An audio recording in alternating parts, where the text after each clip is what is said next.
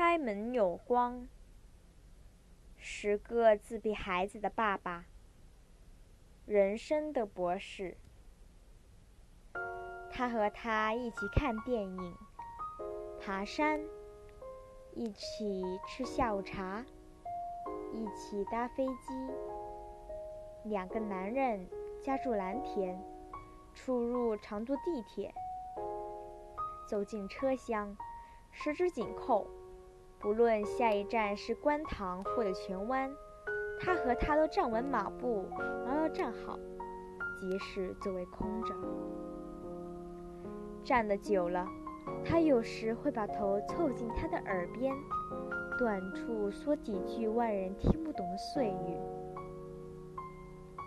环顾四周，特殊目光陆续出现。眼睛仿佛说着：“真奇怪。”其他乘客觉得我们是同志。五十六岁 Jerry 说。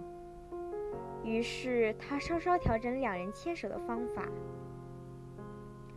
我松开手指，改为抓住他的手臂，而且抓得高一点，比较像控制一个人那样。情侣恐怕不会这样牵手吧。全程地铁，Jerry 都没有半点闪烁，反而细细捕捉其他人的表情变化，很有趣啊！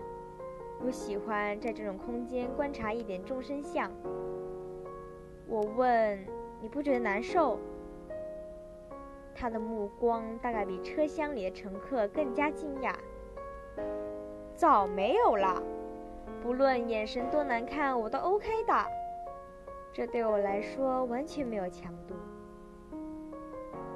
说着，他笑起来。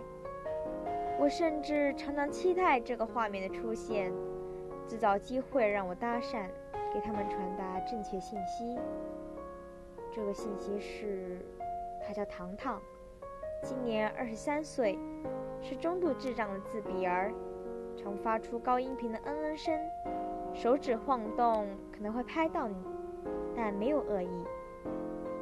自从他失去母亲后，就和我形影不离。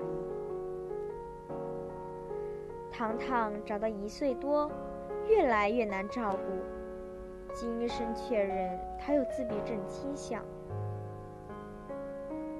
一句话就定了型。头两个星期，太太每天都在哭，我没哭，但心很痛。不停地问：为什么儿子会这样？为什么上天要交一个那么难照顾的东西给我？哭到不见尽头的日子没待太久，两夫妇很快就想通：既然上苍天命如此，他们唯有尽人事，修补儿子那双穿了洞的鞋子，让人生好走一点。一连串的脑科、心理科、精神科、音乐治疗、言语治疗、针灸、拔罐，以及另类疗法等，通通不放过，全部排着队去面诊。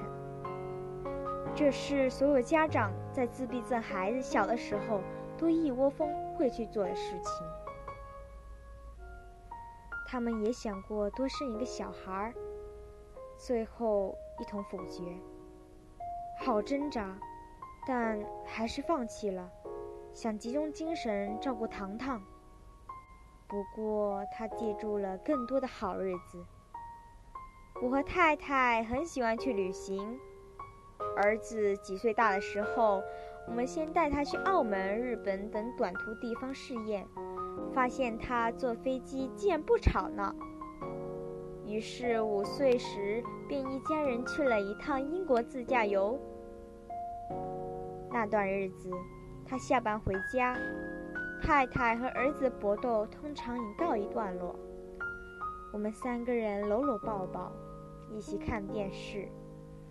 太太抱怨一下儿子有多难照顾，讲东讲西的。假日。